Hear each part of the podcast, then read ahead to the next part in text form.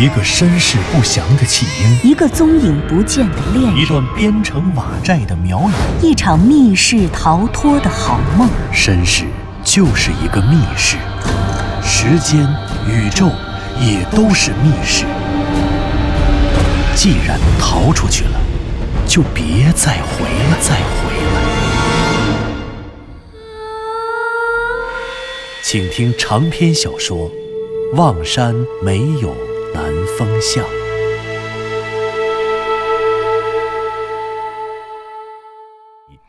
第十九集。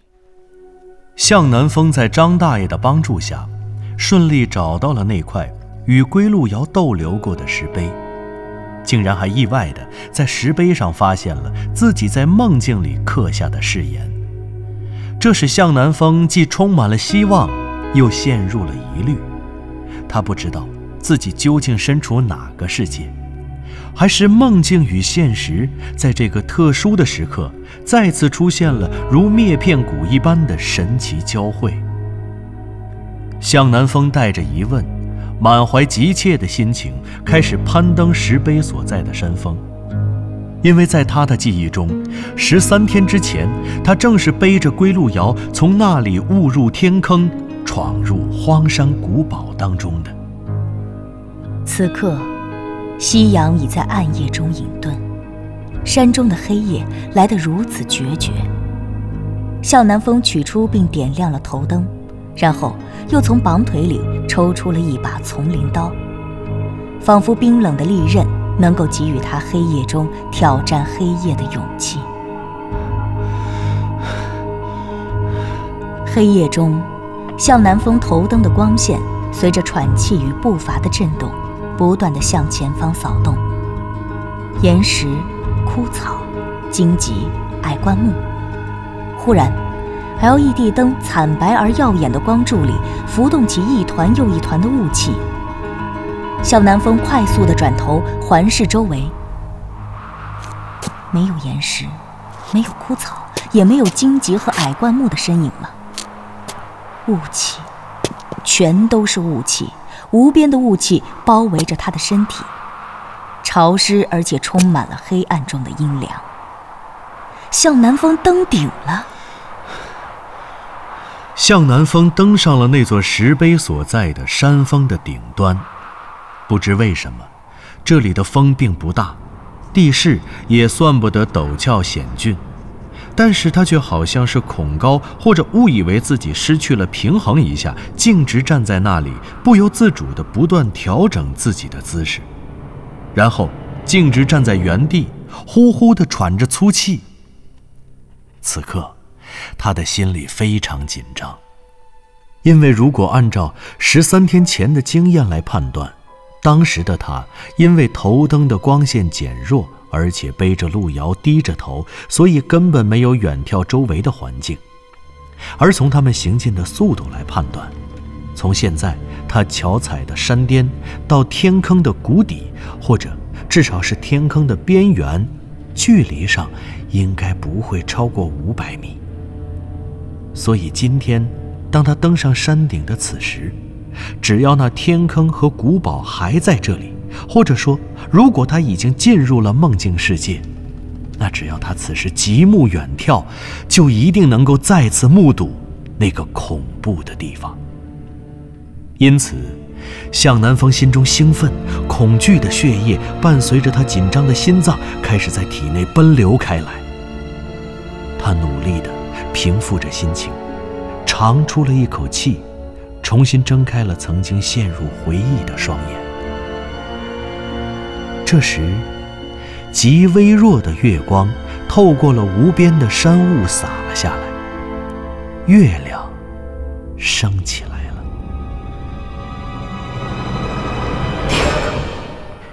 天坑，天坑。天坑向南风的心里不断默念着他寻找的目标，可是。他环视周围，从近到远，从前到后，从左到右，从上到下。嶙峋的山石，变幻的山势，沟、谷、峰、峦，他远眺山下的世界，却没有发现任何一个地方能够哪怕是勉强的符合天坑的地形地貌，连天坑都没有，更别说发现天坑里古堡的踪影了。不对呀，明明记着十三天前，就是在这周围闯进了一个极深的天坑啊，而且从天坑中可以看到天空的形状，也就是天坑边缘的形象。还有，天坑崖壁上生长的那种极其光滑但又看起来黏腻异常的青绿色的苔藓。那天坑消失了吗？向南风极目远眺，这山下哪里有什么天坑的踪影？这不就是再普通不过、再平常不过的群山吗？守南山中的每一座山的山谷，好像都长成这样。荒凉的深山中，草木寥落，群山中间还有一块地方被光线照着，泛出银白色的亮光。那是一个结着薄冰的小水潭。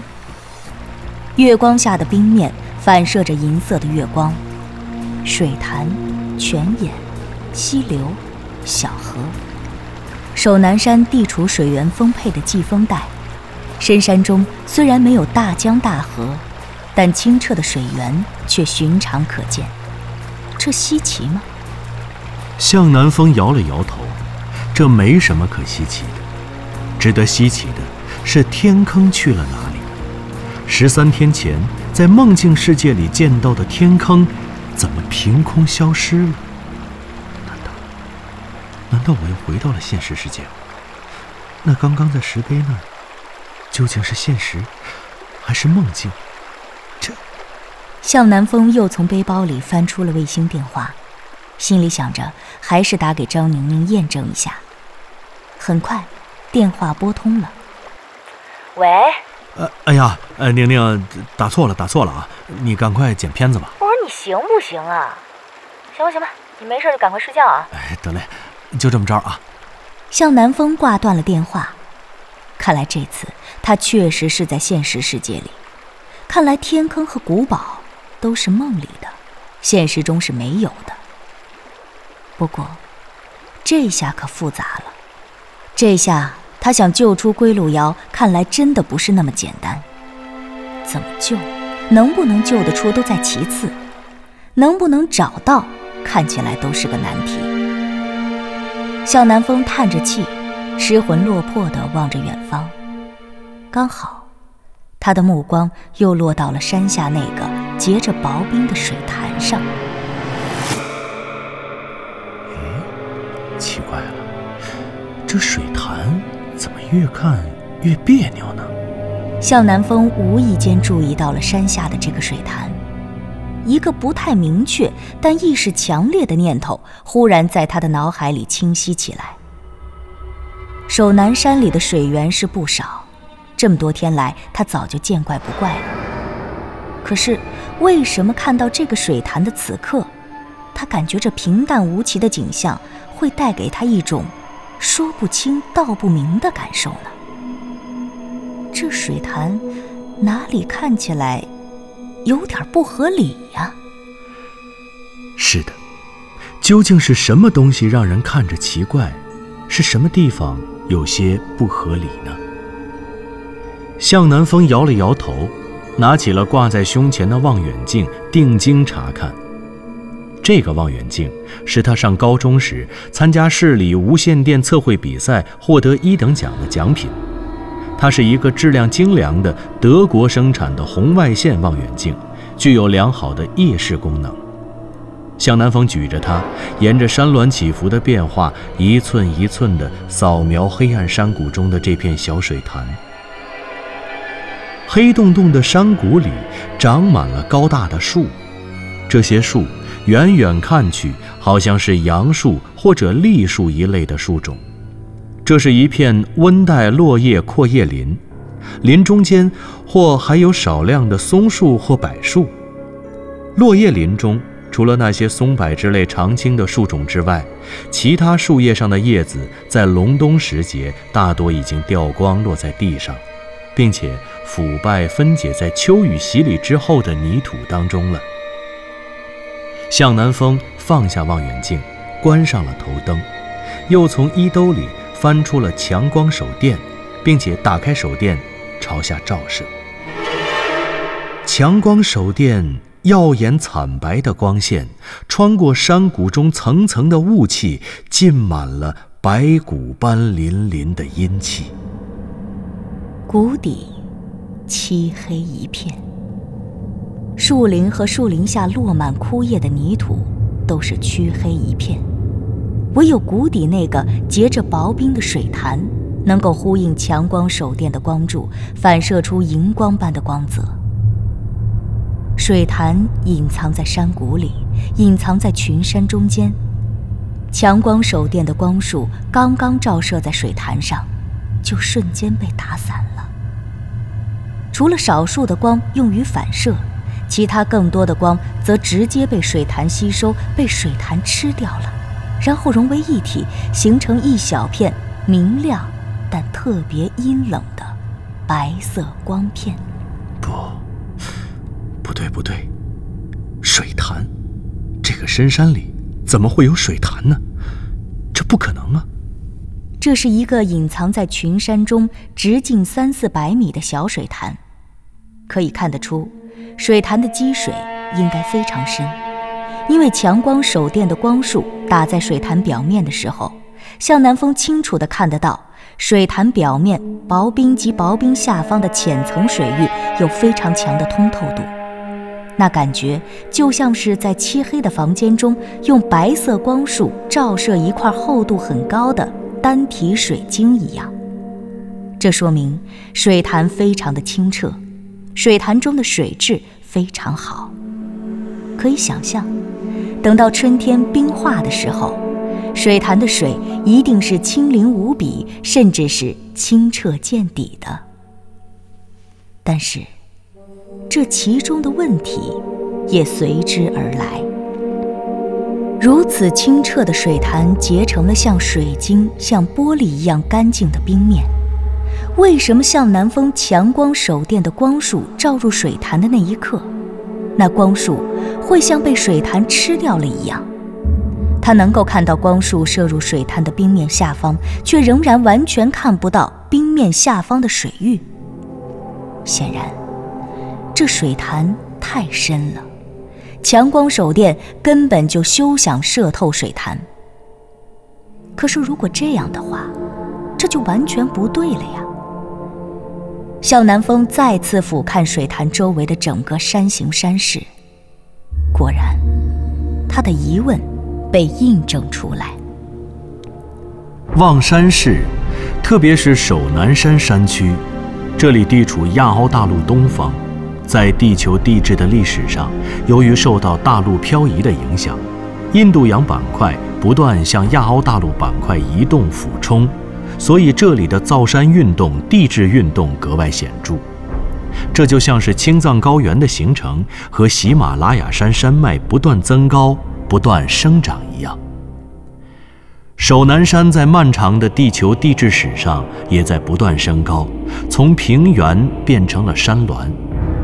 向南峰所占的这片区域非常明显，这里的山就是岩层自中心不断受到外力而产生倾斜，而后岩层的不同位置由于分别受到不同的外力、不同的风蚀流水的作用，形成了山和谷，也就是地质上所说的背斜成谷，向斜成山。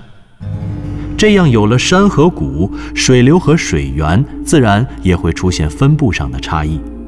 我们常说，人往高处走，水往低处流，水自然的会汇聚在山谷里，形成溪流和江河；而在山谷的山坳里，由于地势闭塞，水流不出时，就会形成水潭或者堰塞湖。当然，这是一般的常理。如果这样看，就像向南风第一眼见到这个水潭时的感受，它是合理的，是平淡无奇的。可事实上，眼前的这个水潭却并非如此。这个水潭周围的山势都相对平缓，向南峰爬上的这座有石碑的山，虽然它攀爬的这一面相对陡峭，但这座山面向水潭方向的山坡却很平缓。那么，按照常理来说，向斜成山，背斜成谷，相连共生的山和谷的地势在坡度上应该如出一辙，至少差距不能太大。否则，很简单的道理就是，山体会很自然地塌陷，然后山石坠落谷底，从而将山和谷的坡度不断修正、不断统一。但是，这座水潭却完全不同。向南风的头灯根本打不进水潭的潭底，这说明水潭很深，而暴露在水潭表面的山体能够为人肉眼所见。这里的山势平缓，则被水潭覆盖的山体，水潭水线以下的山势势必急转直下。这说明水潭的侧面太陡了，这与周围的山体极不协调。而这种情形显然无法用一般的造山规则加以解释。是的，毫无疑问，这水潭下面的山势格外古怪，而且。向南方通过望远镜仔细搜索水潭周围，又发现了另外一个难以解释的问题：这水潭的水源简直就是个谜。一个小水潭，但这么深，显然它的蓄水量相当可观。但是守南山的水源虽然丰沛，现在是隆冬，以向南风连日来的所见所闻。守南山中的水源两季变化明显，在丰水期时，溪流奔涌，山中大大小小的堰塞湖或者小湖泊可能会有几十个。但由于守南山地势明显高于周围平原，这里虽然是诸多小水域的发源地，却无法获得雨水以外来自外界的水源补充。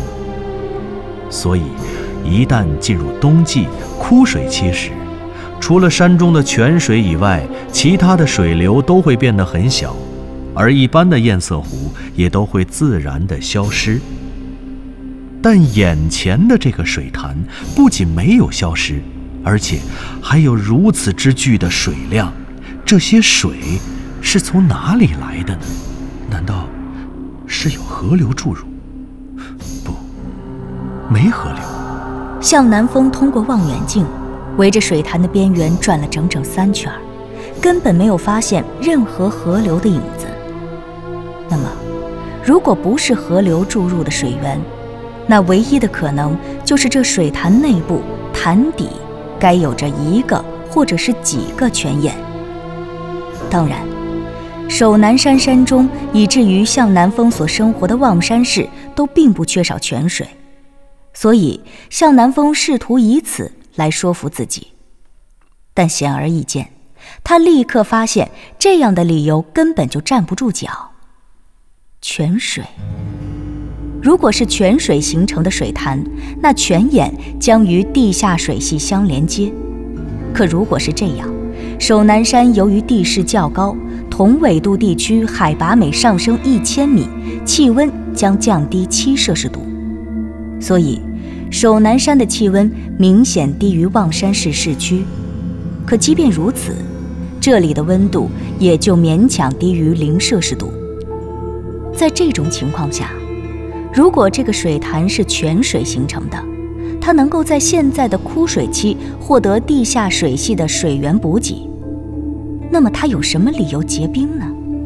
我们何曾听说过泉水结冰？泉水是活水呀。活水怎么会轻易结冰？特别是气温勉强达到零度的现在呢？毫无疑问，想到这些，向南风拖着望远镜的手开始不由得在风中颤抖，他的心脏猛烈地跳动起来，一种难以言说的恐惧和不安再一次像黑夜里的鬼魅一样从四面八方杀将过来，如同。汇集奔向山顶的阴风一样，一瞬间竟万箭穿心。冥冥之中，向南风的心里，一个他最不想承认，却已经看起来无懈可击的答案闯了进来。显然，真正的答案只有一个，只有一个。这水潭里有鬼。您刚刚听到的是长篇小说《望山没有南方向》，作者刘迪川，演播杨静、田龙，配乐合成杨琛，制作人李晓东，监制全胜。